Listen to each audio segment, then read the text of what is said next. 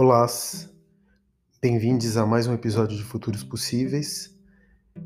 Eu gravo esse podcast todas as quintas-feiras, às 20 horas, através do meu canal do GTV ali no arroba Facundo Guerra no Instagram. E eu resolvi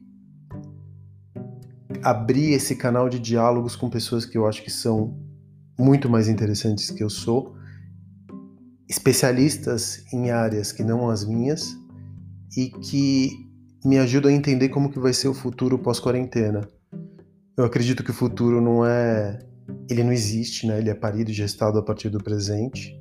E o meu interesse é ficar entendendo quais são os desdobramentos na cultura que vão acontecer por conta da Covid, dos efeitos que vão acontecer pós-Covid na cultura e como esses efeitos afetam os meus negócios, o capitalismo é, e as relações de poder que existem dentro enfim, do diagrama da sociedade que a gente vive hoje.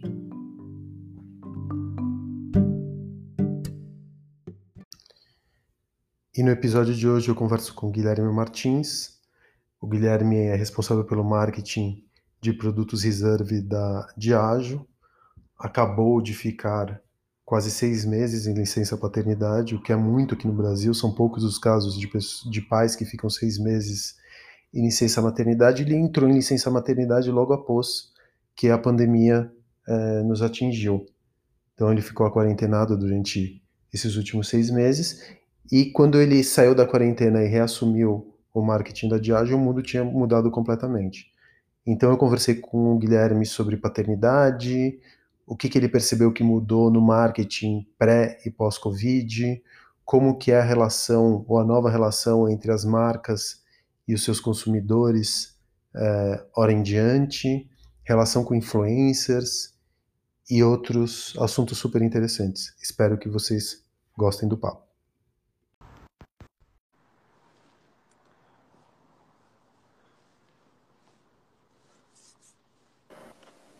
E aí? Eu? E aí? Tudo bem? Beleza? Tudo bem, e você, cara? Que bom te ver. Você tá bem? Bom te ver também. Tô bem, tô bem. Te falei dessa loucura, né, de sair da toca depois de seis meses. Estou tentando entender é, é, no mundo do trabalho e essa nova forma de interagir e trabalhar, como que as coisas estão funcionando. Mas eu tô bem. E você? É, eu, eu, tô virando, eu tô vivendo aquela coisa que chamaram recentemente de Corona Coaster, sabe? Eu tava Sim. variando bastante de humor. É que você não sabe porque você tava dentro de uma gruta, né? É. Eu tava falando para todo mundo que você tava dentro de uma gruta, voltado para a paternidade, que agora você tá saindo da gruta. Eu imagino que você não ficou completamente descolado do mundo aqui fora, mas o impacto foi muito menor, né? Uhum. Foi muito menor. Você tava com a cabeça Desculpa, você estava com o cérebro banhado de ocitocina, enfim, aquela situação de ter um recém-nascido em casa. Mas antes de mais nada, se apresenta para as pessoas, porque eu acho que nem todo mundo te conhece. É... Queria que você falasse disso. Boa. É, boa noite, pessoal. Eu sou, meu nome é Guilherme, eu trabalho na Diageo. A Diageo é uma empresa de, de bebidas destiladas. É, eu trabalho com marketing e comunicação há um tempinho já, trabalhei em alguns segmentos. E sou apaixonado por criatividade. É, é acho que a gente se deu bem, né, Facundo? Porque o óbvio nas nossas conversas não, não, não cabe, né? Não tem espaço. Nunca apareceu. Nunca apareceu. Então a gente é inquieto igual e busca é, soluções que não foram feitas. Eu acho que a gente se encaixa assim. Alguém já fez isso? Já, então não quero. Eu quero fazer alguma coisa diferente. Então a gente se deu bem por causa disso. É, é, eu sou é, acredito muito nesse poder de evolução e de autoaprendizagem o tempo todo. Costumo falar que a gente nunca sabe, quanto mais humilde a gente é de que a gente não sabe tudo, é melhor, porque a gente está ligado no que está acontecendo, absorvendo o que está acontecendo e aprendendo muito. E essas trocas, para mim, são muito importantes. E num momento como esse, eu tenho trocado muito sobre essa experiência. Então, eu tive um, um segundo filho em janeiro, é, a Diageo aprovou uma licença nova em julho do ano passado, é, é, de seis meses para homens e mulheres, independente da composição familiar. É, se você tem um filho, se você adota um filho, é, é uma iniciativa muito interessante. E quando eu decidi tirar lá atrás, era só meu, vou tirar seis meses, fantástico, né? Aí na hora que a coisa foi chegando, foi chegando, acho que a decisão ficou um pouco mais difícil do que essa. Então, ultimamente eu tenho falado muito nisso e estou feliz em falar de outras coisas também agora, é, voltando, voltei a semana passada ao trabalho, então estou redescobrindo tudo. Deixa eu te perguntar, a licença paternidade é facultativa ou não? Você, é. para a mulher, ela é isso não, a mulher não pode escolher, né? A mulher, ela para o homem é facultativo. É optativo, é. é, é. Ah, entendi. Você é. toma quanto tempo você quiser dentro desses seis meses. Você, você pode abrir mão de, um, de uma parte da licença, se você se achar que faz sentido, e você pode tirar os seis meses dentro do primeiro ano do, do bebê. Então, por exemplo, no, no meu ah. caso, o meu filho nasceu em janeiro, eu tirei a minha licença em março, justamente para minha mulher voltar a trabalhar antes de mim, eu ficar aqui em casa ainda para ter esse momento de maior segurança. Então, dos seis meses, eu vou te falar que o último mês foi o mais divertido, que é quando eu estava fazendo praticamente um voo solo nesse processo, é, com a minha mulher retornando é, ao trabalho. Mas é, é, mais ou menos isso. E eu acho que é, que é uma, uma coisa que me fez refletir muito também é, nesse ponto de ser optativo, da, da, da importância do que isso fez para mim, mas também do exemplo que, que, que, a gente tem que dar num momento como esse, é, é, é para que isso fique normal em algum momento. Você sabe uma coisa muito muito estranha que aconteceu? Muito estranha não, mas foi, foi muito legal. Me chamaram agora, era o Dia dos Pais, e uma, uma empresa, uma montadora me chamou para falar sobre paternidade ativa. Uhum. Né? E aí, beleza, me chamaram para fazer é, para falar sobre paternidade ativa, porque eu fiz um TEDx há um, há um tempo sobre como criar meninas, esse TEDx viralizou e me chamaram por causa desse TEDx para fazer falar sobre paternidade ativa. Aí eu estava conversando com as pessoas de RH e elas me falaram, não, porque aqui na, no, na nossa companhia é, ainda tem uma cultura muito paternalista, muito machista, os, os pais não se apropriam da paternidade como deveriam, é, e a gente queria que você conversasse com as pessoas aqui da nossa companhia para mudar a cabeça deles. Afinal, Dia dos Pais, você pode falar sobre paternidade ativa. Nesse momento, eu virei para eles e eu perguntei: quantos dias vocês dão de licença paternidade? Aí elas responderam: a gente dá cinco dias, mas os homens normalmente tiram um mês de férias. O que não pode, nada pode ser mais distante de férias do que os, os três primeiros meses de uma criança recém-nascida, né? É, uhum. é, tá no polo diametralmente oposto a férias. Aí eu falei para elas, eu fui sincerão, né? Você já me conhece, às vezes eu sou sincerão demais até. Falei, gente, olha, não tem como falar de paternidade ativa se você é, tá ainda dentro dos cinco dias de licença paternidade. Você nunca vai conseguir. É, porque não é só. E você deve ter. Eu, eu tive os meus seis meses de licença paternidade porque eu sou empreendedor. Mas não é só sobre a criança, é sobre a mãe também, né? Uhum. Porque se você não está ali é, dividindo e os papéis do lar, não só o cuidado da criança, mas também lavando louça, ajudando a casa, enfim, cuidando da manutenção do lar, a mãe fica super sobrecarregada e no final das contas a relação com ela e com a criança fica tensa também. Então fica. a divisão dos papéis é importante para a família, não só para a é. criança, mas para a família. Não é uma coisa só homem, mulher e tudo mais. E como que você percebeu isso? Eu também acho que assim, esses primeiros meses são imprescindíveis para você fazer aquela ligação definitiva com a tua criança, né? Para você ter aquela ligação forte, psíquica com a criança. Isso também está comprovado por inúmeros estudos. Você fez uma licença paternidade tradicional, que a, que a lei brasileira permite, de cinco dias. Acho que mudou agora recentemente. Fiz 20 dias. É, 20, 20 dias. Na primeira vez. Que é o que chamam dias. de empresa cidadã. É, 20 dias, 20 dias. E, e agora você fez uma de seis meses. O é. que, que você sentiu? Porque você também ficou mais próximo do, da tua primeira criança, né? Não, Qual é a diferença muito. que você sentiu na primeira, na primeira, na primeira vez, na primeira vez que você foi pai e agora? O que você falou faz total sentido, porque não é só para criança, também não é só para mãe, mas é para a gente também como pai, né? Porque principalmente no primeiro filho, você, você, é, você embarca nessa experiência de primeira viagem, é tudo muito novo, muito novo. E a criação de vínculo, o tempo junto cria o vínculo, né? E obviamente que a gente cria vínculo com, as nossas, com os nossos filhos, mas ele pode demorar um pouco mais ou ele pode ser naquele momento que é que é muito fundamental, né? E que está todo mundo muito delicado. A mãe está num momento muito delicado, a criança está num momento muito delicado. E a, a, primeira vez, cara, eu nunca tinha parado para pensar. Eu, é, é, eu, trabalho numa empresa que tem um compromisso muito grande com equidade e representatividade, é, é, com, com trazer mais do que o discurso em ação, né? Mas eu nunca tinha parado para pensar nesse tempo ideal de licença. Quando eu tirei lá os 20, eu tirei 20 dias, não tirei o um mês a mais de férias, é, tirei os 20 dias. E, cara, esses 20 dias, você não sabe nem onde eu fico banheiro ainda, entendeu? Você chega em casa com uma criança, é, a, a mulher está num momento muito novo ali também, e eu fui em uma consulta do pediatra, né, nesse, nesse momento. Depois, quando eu voltei ao trabalho, a coisa começa a voltar tudo ao normal, então é, é, você é absorvido por isso. E nessa licença, cara, foi muito, muito, muito diferente. Primeiro, para a criação de vínculo com meu filho, para o cuidado com meu filho mais velho, porque a gente, muitos pais que falam com o nascimento de um bebê irmão, falam assim: não, nada vai mudar, né? Você fala para o seu filho mais velho que já está ali. E na verdade, tudo muda, né? Nada mais vai ser igual. Porque tem um outro ser humano ali. Tudo mudou. E a criança, no meu filho, no caso do meu filho mais velho, tem três anos, o Bernardo. Então ele é uma criança, muito, um bebê, né, quase. E mudou muito para ele. Cara, ele ficou com muito ciúme, ele teve crises de ciúme, de, primeiro da mãe, depois de mim. A gente estava no momento de tirar fralda, um momento novo para ele. O negócio da pandemia, ele deixou de ir para a escola. Então ele ficou muito tempo em casa vendo aquela nova dinâmica. Foi fundamental eu estar ali para ele também. E para minha esposa também, cara, a gente dividiu muito. É, é, eu acho que o mês, no começo, eu vou te falar que assim, ela me delegava muita coisa ainda, né? Então ela pedia para eu fazer a, as coisas ali que estavam na cabeça dela.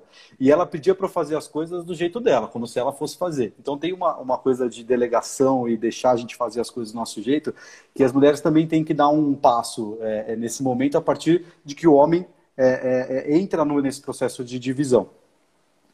E, e, mas no final foi fundamental, porque no final acho que eu estava mais apropriado com isso, eu entendi mais a rotina, eu, tava, eu tinha entendido é, e estava muito mais participativo no que era é, tudo o que precisava ser feito aqui em casa, com os meus filhos, e eu pude, a gente pôde deixar com que a minha esposa voltasse com calma e tranquilidade, né, cara? O processo de volta também da mulher ou do homem, o meu processo também não está sendo tranquilo. Um, porque tudo mudou, né? Depois a gente fala dessa, desse ponto do cenário externo, e outro porque você acaba se acostumando, né? Tem uma parte sua que está desesperado para voltar, mas tem uma parte sua que quer ficar. E ela ter essa tranquilidade para ela focar na, na, carreira dela, nessa volta, é, é, é, foi, foi muito importante para ela também. É, e no meu caso, você falou de pai de menina, no meu caso, como pai de menino, a gente olhou muito para isso, em como a gente dá essa, esse exemplo de parceria para dois meninos que vão criar homens diferentes no futuro também. Isso muito olhando para dentro de casa, né, cara? E dentro da empresa mudou muita coisa. Uma licença de 20 dias, a forma como a gente enxerga a, a equidade, toma uma, uma atitude. Quando tira o homem de um lugar que é um lugar muito fácil né, de falar, de, de ter um discurso que a gente é a favor da equidade, mas a gente ainda não passa pelo mesmo processo. O processo de decidir se ausentar seis meses do trabalho, das nossas carreiras, num momento tão complicado como esse, não é simples. Não é simples. A diferença Você é que as mulheres... inseguro? Muito, muito. Não bate uma insegurança? Porque eu, cara, muito. sinceramente, quando eu tava, quando eu tava fazendo meus negócios, olha que são os meus negócios, né? Quando eu tava fazendo, quando eu saí, quando eu fiquei seis meses afastado, primeiro eu senti uma culpa gigantesca, porque tem essa coisa do nosso papel social, né? Ainda que você tenha uma mulher que tem uma carreira sólida, que trabalhe numa multinacional é, tão importante quanto o Diageo, é, eu conheço um pouco da carreira da sua mulher, porque você já me contou um pouco sobre ela. É muito estranho, né? Porque eu me afastava do. E a Vanessa também, super bem sucedida naquilo que ela faz. Eu me sentia culpado, porque ainda o papel, o meu papel social ainda era o de, de, de provedor. Uhum. Então, eu ficar longe do meu trabalho, eu ficava com medo de que as coisas iam dar errado, que uhum. nada funcionaria sem mim uhum. que é uma certa arrogância, né? Porque era, no falou... meu caso, era arrogância. Achar... Você falou com as é? pessoas ao teu redor, assim, falando, gente, acho que eu vou ficar um tempo parado, cuidando da, da, da minha filha. Você contou, assim, para as pessoas, para os seus amigos? Porque eu, nesse processo de eu falar para as pessoas, todo mundo falava assim: Meu, você é louco, cara. Você vai fazer o quê? Você não tem medo de ser demitido. Você vai ficar parado em casa. É mulher que tem o trabalho é, para fazer. A, e que me dava a coisa mais que eu mais ouvia. Entendeu? A coisa que eu mais ouvia era: Ah, o bebê não precisa de você agora. É. Porque ele só mama. É. Era uma coisa muito. Era a coisa que eu mais ouvia dos meus amigos. Eu falei, mas por que, que você vai ficar parado? Por que, que você vai tomar essa decisão? Uhum. O bebê não precisa de você. O que é muito louco, porque a única coisa que a gente, como pai, não consegue fazer realmente é dar o peito. Mas até uhum. plugar no peito da mãe a gente consegue, né? Consegue, é. Então, então é, é, você é, ficou muito inseguro nesse momento de tirar os seis meses? Muito, você, ficou, você se titubeou, você falou, cara, não, vou tirar só três. Seis é muito. Eu pensei, quê? Eu pensei, vou tirar uns três, quatro, que acho que já tá bom. Aí depois eu fiquei pensando assim, é, ah, tá, eu tava num momento bom, tinha, tinha assumido uma posição nova no começo do ano passado, um monte de desafio legal. Você sabe, a gente conversava um monte de ideia, de projeto novo, incrível para fazer. E aí eu, e eu falava com as pessoas, e, e todas as pessoas, cara. É, a maioria homens, né, que, que, que me falavam isso, mas tinha algumas mulheres também, porque tá muito enraizado esse ponto de que não é necessário. Né? Nunca foi feito assim, logo não é necessário. Essa, é, é, é isso está muito, muito forte. E aí, quando veio a pandemia, eu fiquei mais inseguro ainda. Porque é, eu recebi, eu falava com cliente, eu falo muito com muita gente do mercado e as pessoas muito preocupadas, precisando de suporte, precisando de ajuda, eu querendo ajudar, muitas empresas dando notícias ruins, porque nesse normal, nesse cenário de crise, isso é comum. É, isso infelizmente acontece, então eu fiquei mais preocupado com isso. Então, cara, os dois primeiros meses eu, eu, eu, acho que eu fiquei com a cabeça, fiquei com o corpo presente aqui, mas com a cabeça muito forte no trabalho, preocupado com isso, entendeu? Então, não, não foi uma coisa legal, assim. Só que eu comecei a pensar assim: o que, que é o pior que pode acontecer disso? O pior cenário é você mandar embora, concorda? Eu perder meu emprego uhum. num processo como esse. Aí eu falei, daqui a 10 anos, se eu perco meu emprego, depois, de, depois, depois que eu volto, eu, é, eu procuro um emprego, eu, eu, ocasionalmente eu acho alguma coisa para fazer. Talvez eu nem lembre que eu passei por isso daqui a 10 anos, né? Mas eu vou lembrar que eu fiquei seis meses do lado da minha família, principalmente num momento como esse. Eu falei, cara, eu vou lembrar disso para sempre. Então eu vou tirar.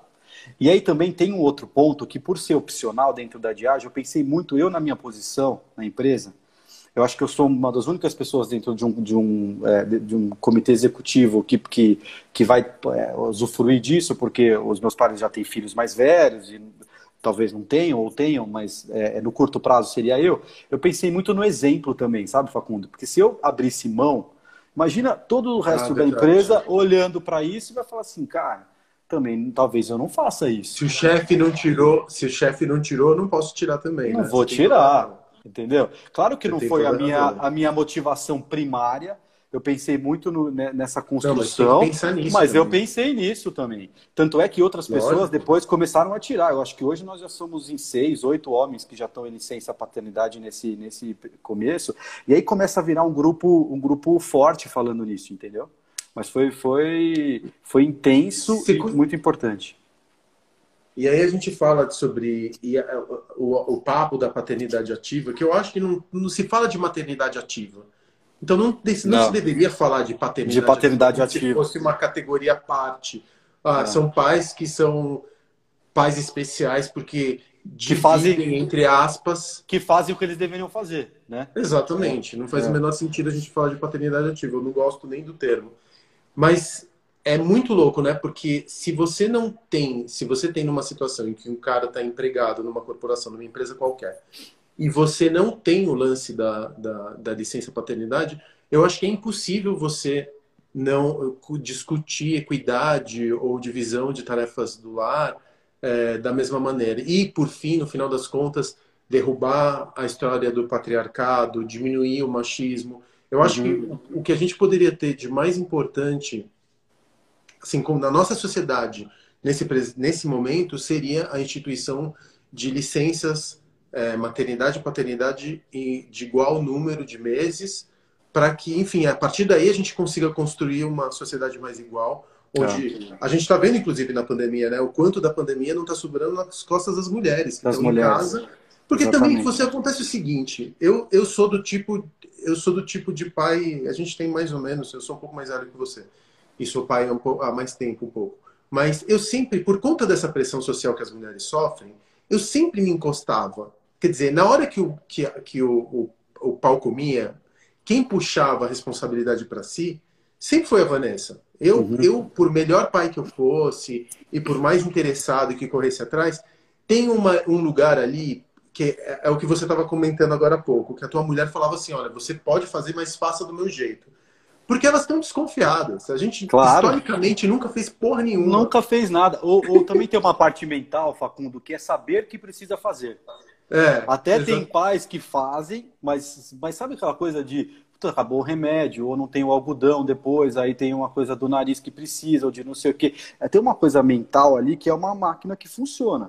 Então, na hora que você começa a a, a, fazer quando pede. Você começa a entender o negócio, você começa a se apropriar e saber das coisas que precisa. Aí elas conseguem dividir. Aí é o fato da divisão mesmo. Porque se elas têm que fazer e lembrar você de fazer quando você precisa fazer, você não está dividindo, né? Tá 75, 25 não. Nesse, nesse momento. É, aí você, é. Vira, aí você vira ajudante, né? Aí você tá você vira ajudante. Uma mãozinha. Uma mãozinha, é. é. E aí é muito louco, porque até eu, eu a, a, Vanessa, quando ela pariu, ela era uma leoa, assim, ela, ela protegia a pina de todos os lados. E para eu conseguir meu espaço, eu tive que lutar. Eu tive uhum. que entrar e falar assim: ô, oh, deixa, a filha também é minha, confia em mim. Ela tinha, sei lá, os primeiros banhos, era aquela. Tinha 18 olhos em cima de mim, vai derrubar a criança, vai quebrar o brinquedo, vai derrubar no chão, pronto, ferrou. E, e eu, assim, com aquela pressão, assim, gente, deixa eu tentar ser pai aqui nesse caso eu tinha que encontrar meu espaço, né? Uhum. Nesse segundo momento que você eh, te, são dois tipos de relação com a criança completamente diferentes. No primeiro, eu imagino que com o Bernardo você já não sabe, você não sabia muito bem o que fazer, né? E você falava, caralho, como é que troca a fralda mesmo? Depois do sexto mês é que você foi aprender. Uhum. E agora você tá com outro tipo de relação com, com, com a tua cria. Você percebe esses dois momentos muito diferentes, assim, entre o Bernardo e o último filho? Muito, e até o, a, a, troca é muito diferente. A gente, você não, você, não sei se você lembra é, com a Pina, mas é, é, o Bernardo ele sentiu o cheiro, a voz da Renata quando ele era pequenininho, muito rapidamente ele conseguia reconhecer. E eu não, entendeu? Eu demorou um pouco para ele, ele saber que eu era que eu fazia parte daquele grupo seleto de pais e que eu não era alguém que estava visitando ali, entendeu? É, o Joaquim, entrou o cara da net, ele chamava tipo, de pai. Entrou né? o cara da net era tipo eu, assim. Mas o, o, o, Joaquim não, o Joaquim ele me vê, cara, ele, ele já tem essa reação. Então, você vê no, no sentimento também. E para o Bernardo, cara, foi fundamental. A gente tirou a fralda dele nesse período, ele aprendeu a andar de bicicleta nesse momento. Então tem uma série de grandes avanços. Esses foram os meus breakthroughs. Talvez você teve outros breakthroughs na quarentena. Os meus foram ele fazer cocô na privada e andar de bicicleta. Foram grandes avanços aqui em casa. Estou falando para todo mundo isso. Mas foi muito importante para a gente, para ele, para a família. Então é, é uma diferença brutal. E, e, e a, a, mãe, se eu pergunto para Renata, eu falei assim: você lembra a diferença? Como foi a diferença para você? Ela falou assim para mim: eu não sei como eu consegui fazer da outra vez. Porque vira uma coisa tão normal ter o pai e a mãe, porque deveria ser normal o pai e a mãe juntos fazendo de tudo um pouco, dividindo tudo por, por um tempo mínimo aceitável, que quando não era assim, ela nem lembrava como era. Eu trabalhando todo dia, a partir do meu filho com 20 dias, entendeu? Não, não, faz sentido hoje em dia, depois que você passa por essa experiência. Por isso que eu estou falando muito que o ponto das empresas, você tem razão, a gente está no momento que tem que tirar uns band-aids, tem que ter algumas ações mais ousadas para a gente conseguir ter um avanço de fato nesse ponto na sociedade. Porque o discurso de equidade ele é muito presente. As ações, quando você vai, vai, vai analisar um pouco mais profundamente, ainda falta muita coisa. Muita coisa. É, e aí você fica só no blá blá blá um pouco, né? Escuta, você entrou no momento, ficou ali enfurnado dentro da tua família, estava sabendo dos ecos do que estava acontecendo aqui do lado de fora, mas você voltou a trabalhar na semana passada, né? É. E até quando a gente estava se, se, conversando aqui, você falou: caralho, meu, eu tô tendo burnout de Zoom. porque, Não tava enfim, a gente tá fazendo é, não, isso é porque você, a gente está fazendo Zoom já faz seis meses, tá? É. Que, quem estava trabalhando de alguma maneira já está fazendo Zoom depois de seis meses. Você, come, Você estava definitivamente você não estava trabalhando antes, né? Você participava de uma reunião outra. Não, cara, eu acho que eu falei uma ou duas vezes com alguma coisa muito específica de é, com as pessoas do time que estavam precisando de alguma orientação, mas assim muito pontual. E eu, eu acho, a análise que eu faço é que eu acho que todo mundo que estava nesse momento na pandemia trabalhando teve um grande susto porque tá todo mundo um pouco acuado, assim, sabe? Meio cachorro que apanha de mangueira, sabe? Quando passa a mangueira já fica meio ali assustado. E eu consegui me acostumar com a ideia que seria assim, apesar de não ter passado por isso. Então eu estava vendo as uhum. movimentações, eu começava a ver como que, a, o que as pessoas estavam falando. É, aquele, aquele vídeo que você mandou do burnout do Zoom eu já tinha visto antes de começar a trabalhar. Então, só que eu voltei assim, para cara, acho que a gente tem que controlar melhor a, a agenda, não vamos ficar fazendo instante de reunião. Mas é, ainda não está nesse nível, né? Porque quando você passava ali, e o brasileiro tem muito isso culturalmente, do cafezinho, que é uma coisa importante, de, do, oi, do oi, de falar uma, uma bobagemzinha ali, outra ali, isso vira uma reunião hoje em dia, né? Então, se você, se eu tomava um café com você, para eu tomar um café hoje em dia com você, eu preciso marcar uma hora, mandar um link do Zoom, perder um tempo seu e um tempo meu para a gente se encontrar para falar com sabe o quê. Então, até a informalidade teve que ser formal nesse momento para encaixar dentro das agendas que estão malucas. Então, cara, eu, eu, esses dias eu fiquei é, bastante tempo e eu vi que realmente é, é intenso, um pouco intensa essa, essa dinâmica. Quero ver como que, eu, que a gente que eu vou me acostumar. Mas ao mesmo tempo eu estou num momento que a gente já está falando um pouco de. É, é, foi o que você falou no começo, né? Longe da gente estar tá no momento ideal, pensando na, na pandemia, mas já tem uma certa volta, assim, né, né, Facundo, de algumas, alguns estabelecimentos abrindo, alguma coisa voltando, ali num, num, num sentido que você consegue colocar um pouco a cabeça para fora e tentar enxergar. Não era aquele momento de isolamento 100% que foi o começo. É, são duas. A gente consegue já ver uma luz no final do túnel. Eu, pelo menos, já estou começando a perceber essa luz no final do túnel. Já. E eu queria até te perguntar uma coisa. Você acha.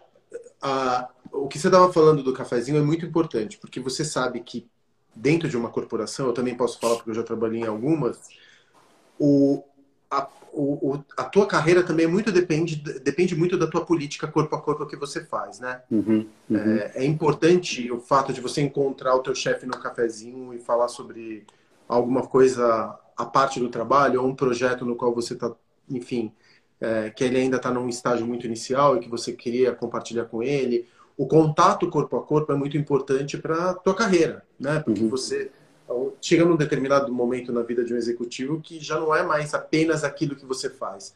Você tem que fazer e você também tem que se posicionar sobre o que você fez. Uhum. E quanto mais alto você ascende na escala corporativa, tanto mais o teu trabalho fica cada vez mais simbólico, né? Ele é muito uhum. sobre falar, mostrar, você vira um representante da empresa e é um trabalho, antes de mais nada, também político. Não estou falando de politicagem, Sim. mas eu estou falando de política no sentido e das relações humanas. Isso, é. isso, isso, isso, Quando você tem um Zoom ou uma conversa digital, você pasteuriza. Então, no começo da pandemia, eu me lembrava que a gente falava muito, ah, as empresas vão entregar andares inteiros das suas, das, dos seus prédios, é, todo mundo vai trabalhar remoto. O que, que aconteceu seis meses depois? Primeiro, a gente se deu conta de que as pessoas estão tendo burnout de Zoom.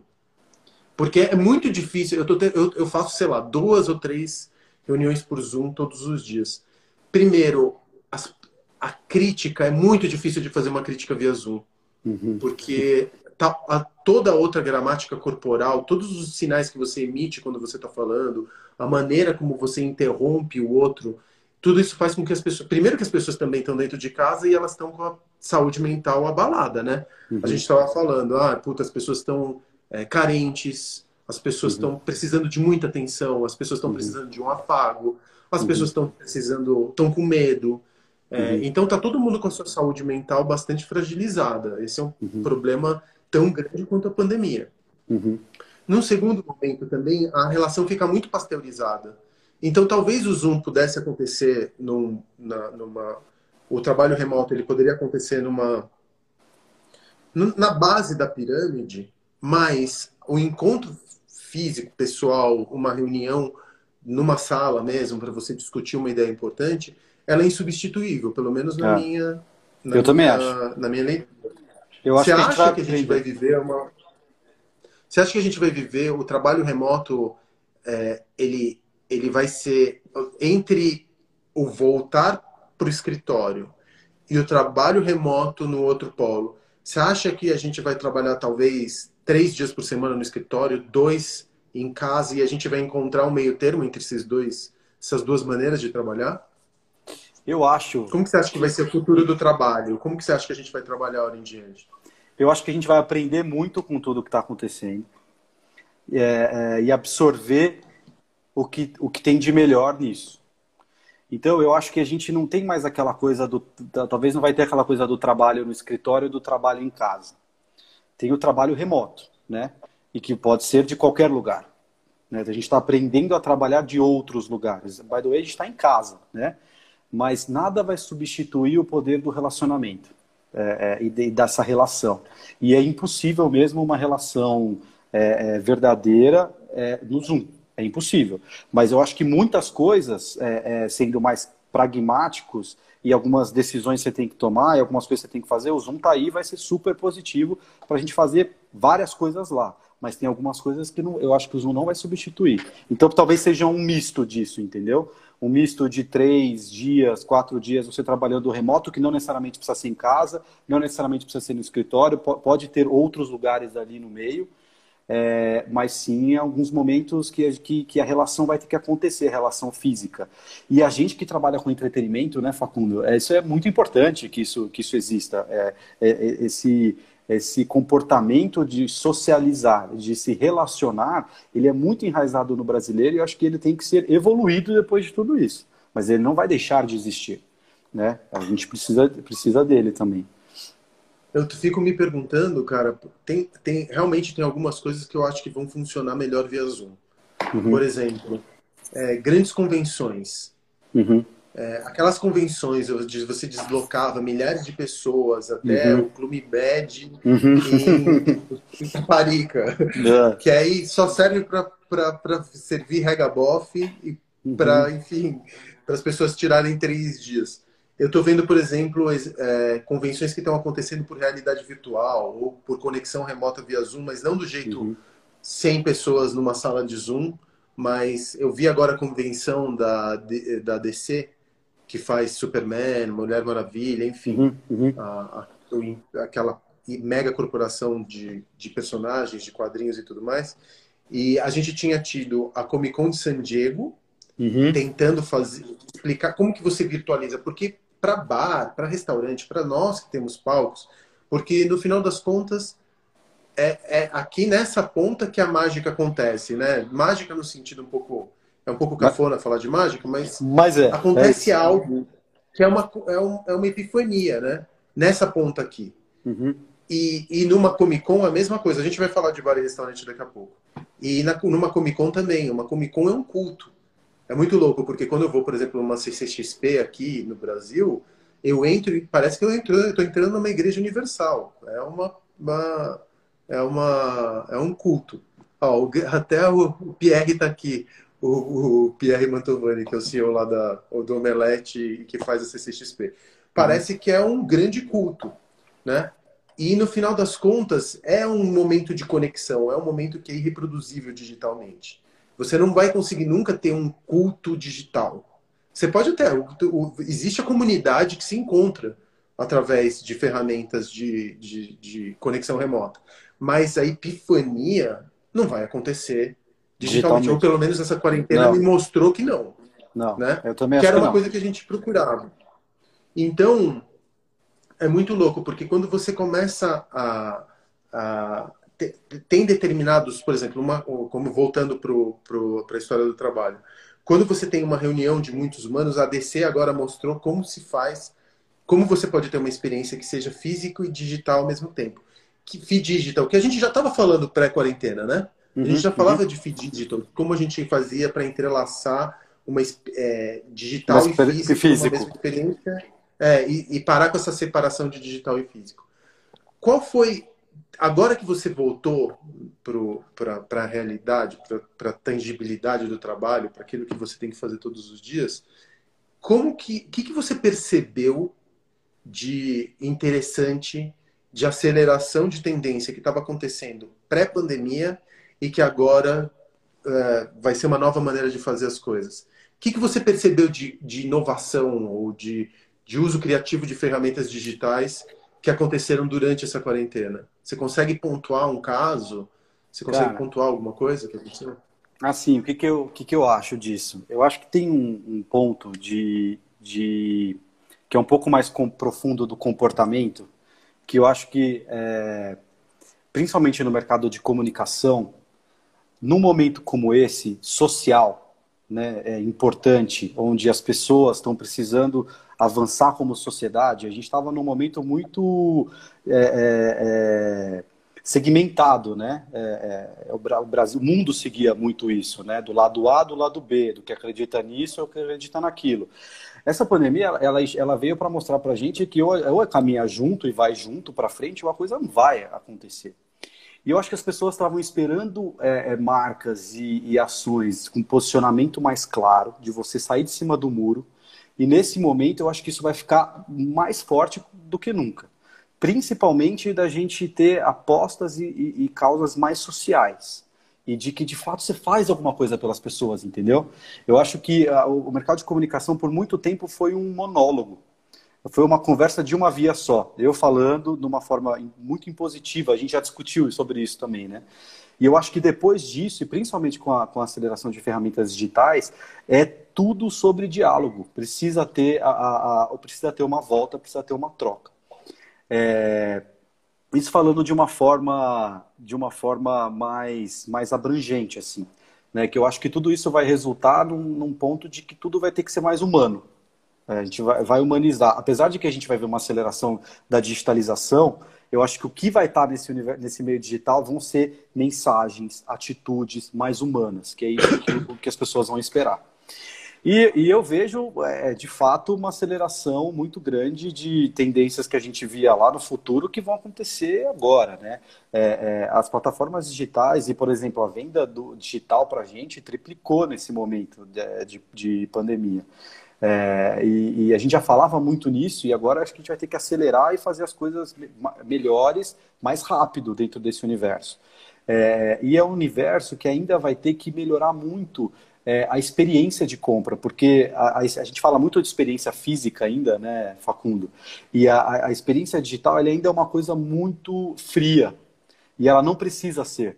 A gente consegue ter é, é, é conteúdos imersivos e, e, transferir as pessoas para um universo de uma forma digital, mas acho que ainda a gente vai ter que acelerar muito nisso, nesse espaço. Né? É, no nosso universo, que é o universo de entretenimento, que a gente fala de, de celebração, as pessoas vão começar a fazer mais isso em casa, a gente vai ter que transportar esse universo de celebração digitalmente para casa das pessoas, né? Então, no nosso caso lá, a gente está pensando uma série de coisas de como levar isso, mas, ao mesmo tempo, aprendendo e adaptando é, para o universo físico como que a gente pode aprender com tudo isso e evoluir as experiências físicas, porque, é, de novo, a indústria de entretenimento não vai é, deixar de existir. Né? As pessoas, e eu acho que tem uma coisa. Eu queria trocar uma, uma, uma, ideia com você nisso, porque muito de tendência de comportamento e de consumo que a gente falava antes da pandemia era o que as pessoas estavam mais preocupadas com o futuro, é, mais conscientes das suas escolhas e de que é, a, a, jornada da longa e da longevidade era muito importante. E eu vejo muito que esse momento está fazendo as pessoas pensarem no aqui e no agora, entendeu? Não adianta você ficar fazendo grandes planos, porque pode vir alguma coisa completamente inesperada e que pode quebrar todos os seus planos. Todos os planos de todas as pessoas do mundo mudou nos Sim, últimos seis meses. Total. Não teve uma pessoa que passou ilesa disso. E eu acho que, que, que esse equilíbrio com viver aqui agora e, e é, é, vai, vai voltar e vai acontecer. O que também isso vai ser refletido na socialização, entendeu? Você sabe uma coisa muito, muito louca que aconteceu? Eu quero fazer dois comentários e fazer uma pergunta. No começo da pandemia, eu estava desesperado tentando ler estudos, é, enfim, relatórios do mundo pós-Covid. A gente falou disso. Lendo, a gente o falou novo também normal e o novo normal. Do novo normal, normal essa coisa odiosa chamada novo é. normal, enfim. É. Eu consumindo conteúdo, aí a gente falava, não, porque os humanos vão procurar coisas mais clássicas, uhum. lugares de contato com aquilo que já conhecem. Aí eu, eu pensando no cardápio do Arcos, falei, não, vamos fazer um cardápio de comfort food, vamos fazer um cardápio de clássicos, né? E pedi uma degustação, né? Então eu pedi uma degustação tanto de para a Tchula fazer uma degustação, né, que é chefe do bar, para o novo cardápio, porque a gente abre agora dia 15 de setembro, e pedi para Dani também fazer um cardápio de comfort food. Pois bem, uhum. elas trouxeram comfort food, picadinho, estrogonofe. Quando chegou aquela comida na minha frente, eu falei: eu não aguento mais comer picadinho. Eu não aguento mais comer estrogonofe. Eu não aguento mais comer arroz e feijão. Aí eu me dei conta de que aquela coisa que era o, o confortável, talvez se a gente tivesse vivido dois meses de quarentena, talvez uh, o confortável fosse indicado. Mas depois de seis meses, eu quero comer tipo manga com camarão, ou sei lá, eu quero comer, sei lá, lixia com barriga de porco. Eu não quero comer aquilo que eu estava comendo todo santo dia, entendeu? Eu queria alguma coisa muito mais autoral, é. É, refinada. E é. não, num preço baixo, né? Porque a gente vai viver uma crise, e essa crise que a gente vai viver econômica, ela é inegável que a gente vai passar. Então o preço ele tem Sim. que ficar muito mais a relação custo-benefício ela tem que apontar mais pelo na verdade não é uma relação custo-benefício, agora a gente tem que falar de risco-benefício, né? Risco-benefício. real do cara é. Exato. É. Então o risco eu tenho que levar um, eu tenho que, que fazer com que esse risco fique vale a pena o cara correr agora. E aí eu risquei tudo. Quando chegou as coisas, quando chegou tudo para eu degustar, eu falei, não, para, vamos, eu errei no briefing, desculpa. Uhum. Vamos, vamos fazer mais autoral, porque essa comida aqui não chega, não aguento mais ver isso. Pra, primeiro, para você ver como o que a gente pensava que seria o mundo pós-Covid, como tanto se fala, ele, infelizmente ou felizmente, não é muito diferente do mundo que a gente estava antes de entrar no túnel. A gente pensou que a gente ia sair do túnel dentro da nova era, uhum. mas eu acho que a gente vai entrar, a gente vai ter menos opções do que uh, a gente tinha. A gente está vivendo muito excesso pré-Covid, né? Uhum. Então acho que a gente vai viver um mundo um pouco mais austero, mas ele não é radicalmente diferente do mundo que a gente está vivendo. Esse é, é o primeiro comentário. O segundo comentário é que a gente falou muito sobre digitalização, que tem que digitar os, digitalizar os negócios. Se você não é digital, você está morto. E eu quebrando aqui a cabeça, eu falava, cara, como que eu digitalizo a experiência de bar? Bom, então eu vou mandar drink engarrafado, né? O Apotec, a gente fez isso junto com a Apotec, o Apotec fez isso com os grandes bares aqui de São Paulo, que é uma experiência legal pra caramba. É, o delivery hum, não é muito lá uma delivery. A gente viveu também a febre dos deliveries, paralisação dos entregadores, momentos em que a comida, o bar ou o restaurante tentavam chegar na casa do consumidor, às vezes até usando aqueles kits meio IKEA, do cara pegar e terminar de fazer a montagem final em casa, para ele ter uma certa participação na construção. Uhum. E aí, cara, eu entrei no Arcos na semana passada e eu tive um, um clique assim, eu falei, não, não quero digitalizar essa experiência. Ela é Tem coisa que não dá, não dá para digitalizar. Não dá. O entretenimento você vai até um limite, mas a socialização e o contato vai ser sempre importante, parte da celebração é. e do entretenimento, entendeu? Então, tudo bem, você pode até construir uma membrana ali num show, por exemplo, a, o lance das lives. Uhum. Eu não acho das lives, especialmente de música, eu acho que elas vieram para ficar. Eu acho que toda casa de show agora precisa ter um, simultaneamente uma transmissão de show uhum. uh, com o artista no palco. Acho legal, uhum. é um serviço que você está prestando, até uma ferramenta de marketing. Uhum. Mas o bar, cara, o cinema você consegue, por exemplo, com uma tela grande em casa. O cinema já estava, a sala de cinema ela já estava passando por uma erosão, né? É, é. Por uma necessidade Agora, de reinvenção. É. Bar e restaurante é muito mais sobre comida e sobre drink, né? Uhum. É uma experiência esférica, uma realidade virtual. Eu gosto de dizer que o Arcos é tipo te transportar para uma, uma, uma, masmorra medieval no século XVI. Ah. É, é irreproduzível. É como você colocar um capacete de realidade virtual. Você está imerso num outro seus sentidos estão banhados de outras informações, né? Uhum. E também tem o fato de você se arriscar, se arriscar no sentido de você encontrar um outro humano interessante, de você trocar, de você é, correr um risco no sentido de pode ser uma noite ruim, pode ser uma noite boa. Você está jogando os dados. Todas as vezes que você sai de casa, você está jogando os dados, né? E aí eu falei, quer saber de uma coisa? Eu tenho vontade de pedir para as pessoas desligarem o celular quando elas entrarem no Arcos. Na volta pós quarentena, eu tenho vontade de falar, é proibido, você não vou fazer isso, obviamente, porque senão eu, eu acho que eu teria um, um, motim na frente do, do ar. Mas, ô Facundo, Mas, você sabe que tenho... isso. Você sabe que isso pode até ser uma tendência, porque a gente ficou tão imerso Porque a nossa, dentro de casa, a nossa única forma de, de contato com o mundo externo foi o celular, né? Pelas lives e por tudo que estava acontecendo e por todas essas possibilidades. Teve uma exaustão. As pessoas estão cansadas um pouco, entendeu? É, eu, eu fui, eu fui no oculista esses dias porque eu falei, cara, acho que estou precisando dos óculos porque eu tô com muita dor de cabeça e não sei o que. Né, né. E não, eu nem eu precisava. O meu ponto é, é, é, é, o excesso disso, é, é, dessa ferramenta. E eu também concordo com você que no ponto dos shows é, e dos eventos, isso vai acontecer como uma, um braço disso. Mas nada substitui o sentimento que você tem, a sensação que você tem quando você está assistindo alguma coisa ali, né? Ou quando você está num bar e num restaurante, quando você está na, naquele ambiente. Não substitui a forma como você se sente. Então, de novo, eu acho que a gente vai aprender com isso e vai evoluir mas e pode ser, pode ser até que seja uma tendência esse ponto que você falou do celular, dessa desconexão. Agora que eu estou de, de volta com a conexão real com o mundo de verdade, eu preciso me desconectar um pouco do mundo de mentira, entendeu?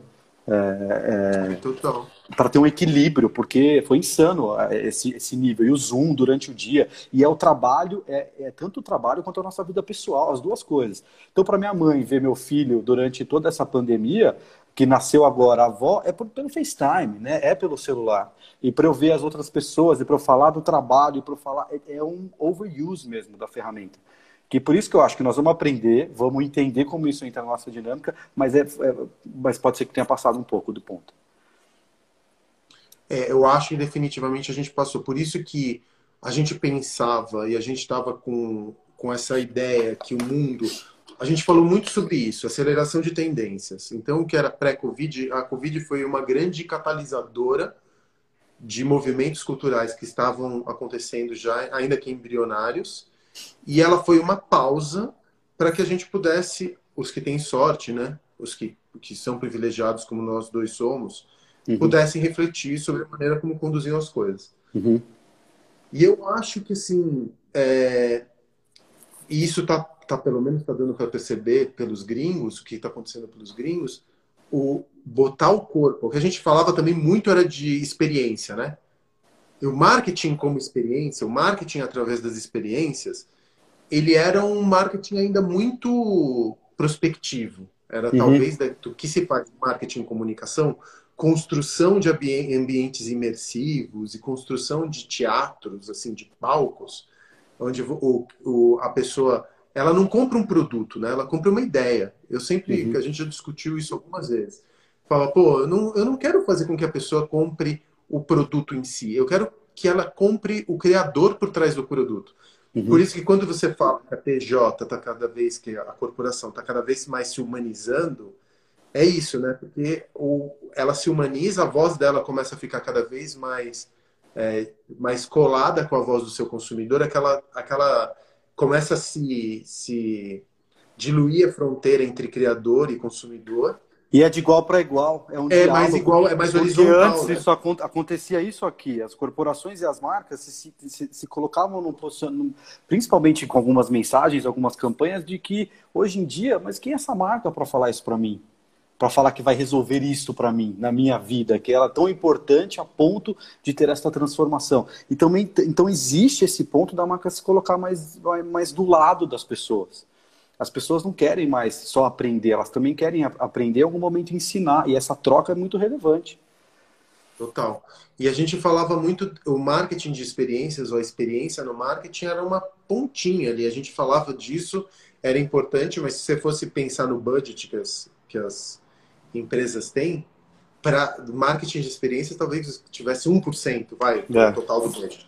É. E agora a gente está criando. Quando você.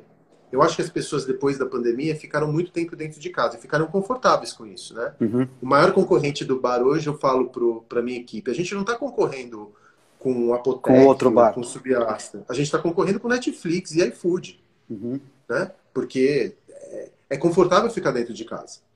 E as pessoas, é, por mais que estejam, estejam de saco cheio de, de, de, ficar aqui dentro, de qualquer forma, eu acho que elas vão sair. Elas vão sair menos. E elas vão precisar sair com mais razão para sair.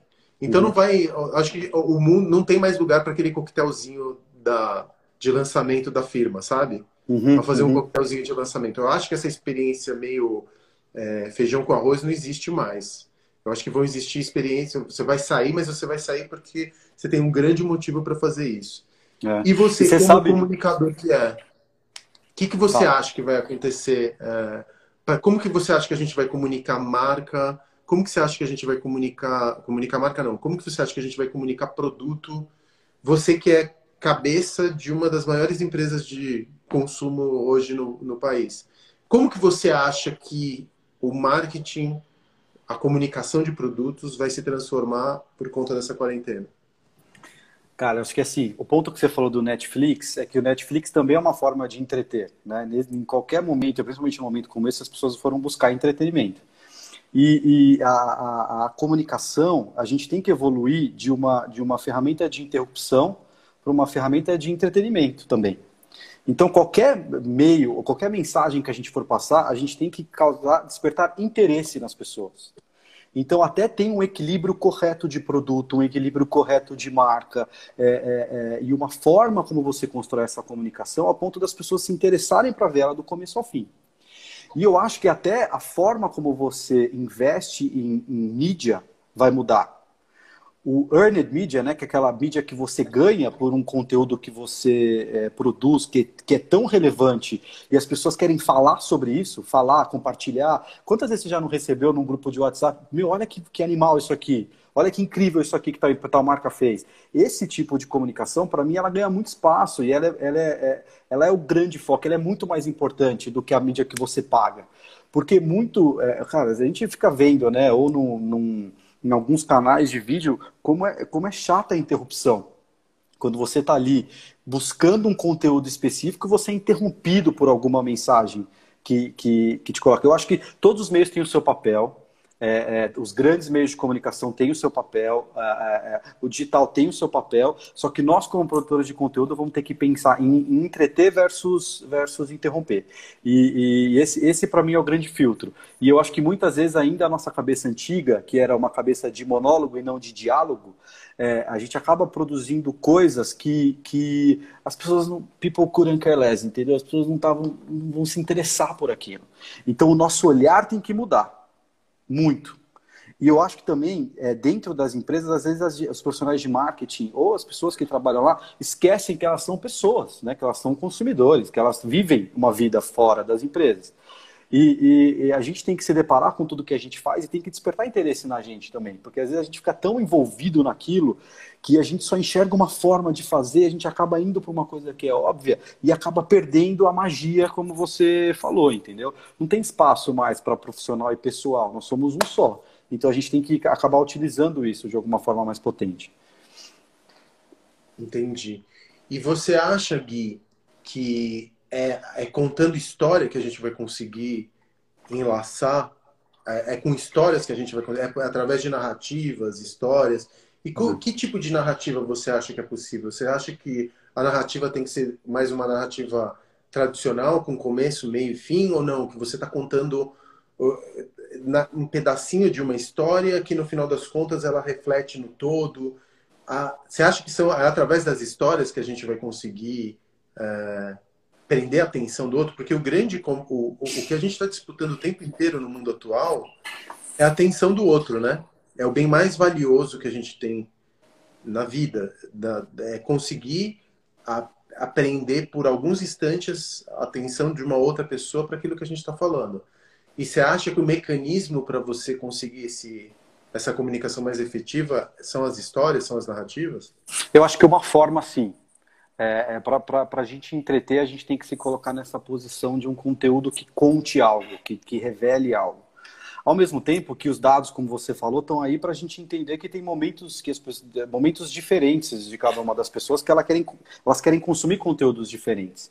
Então, eu acho que a, a objetividade e, o, e, e, a clareza e, é, é no momento que a pessoa está buscando simplesmente resolver uma dúvida dela, ou, ou, ou, comprar alguma coisa, ou entender como se faz alguma coisa, existe um espaço. Se a gente aprender bem com os dados, o momento que essa pessoa está, para entregar diversos tipos de conteúdo. Eu acho que a narrativa, uhum. no todo, nessa soma de conteúdo, você vai contar a mesma história. A, a soma disso uhum. vai ser uhum. uma grande narrativa que você vai contar. Em alguns momentos pode ser mais imersivo, em alguns momentos isso pode ser mais direto. E, de novo, o Earned vai ser muito importante. Então, no momento que, uhum. que, que, essa plataforma que a gente está usando, ela, ela, ela, ela, ganha espaço cada vez mais, e as pessoas começam a voltar para um cenário de entretenimento um pouco mais social, isso ganha muito poder para a gente. Então, para no nosso caso, ter um drink que, que, que é, é, todo mundo tem vontade de falar sobre ele, de postar sobre ele, isso, isso gera também uma, uma história que a gente pode se, que a gente conte através das pessoas. Então, de novo, acho que não tem uma resposta correta, entendeu? Mas a narrativa e contar uma história que seja interessante e que entretenha as pessoas, mas num, com, com, com formatos muito diferentes de acordo com a, o estágio de cada um. Cara, a gente tem mais três minutos para conversar, então eu vou precisar, vou fazer a pergunta rápida e você Vai. tenta responder rápido para a gente não deixar as pessoas Beleza. sem uma, uma resposta. Influencer. A gente usa muito influencer para, de alguma forma, é, principalmente se a gente está lançando algum tipo de produto, a fórmula é muito simples. Chama meia dúzia de influencer, uhum. eles têm uma rede muito grande e a gente consegue comunicar esse produto para a maior quantidade de pessoas possível, porque a gente, no final das contas, sequestra, entre aspas, a, a audiência que essas certo. pessoas têm. E a gente viu que mudou muito o que era um influencer pré-Covid para pós-Covid. A uhum. ideia do influencer, por causa de cagadas de um, a emergência de outros, porque se comportaram de uma maneira mais socialmente responsável durante a pandemia. A, o que a gente chamava de influência pré-pandemia mudou, uma outra configuração agora. Como que você vê o influencer e o marketing hora em diante? Cara, o ponto da, da causa e do propósito, é, para mim, vai, vai mudar muito. Esses caras, eles são pessoas que a gente vai trazer para perto no universo de associação. Então, eles têm que ser a, personificação da nossa marca. Então, se o nosso produto fosse uma pessoa, é, pelo comportamento e características, é, é assim que a gente deve achar esse influencer, entendeu? Então, não é mais o, é, é o cara que faz 25 marcas que ele vai ser importante para a sua marca. Você vai ter que ter uma, um outro Entendi. tipo de olhar, na minha visão. Entendi.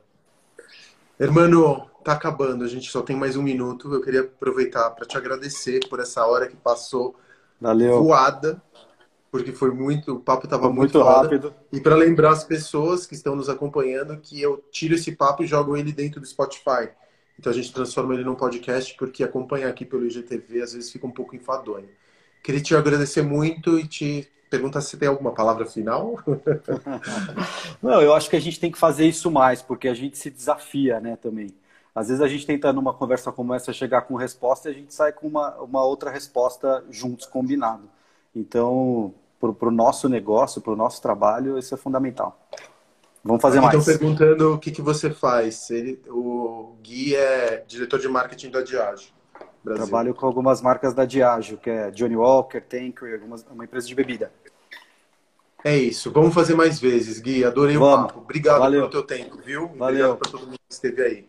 Um abração. Se cuida. Até Valeu. mais. Até mais.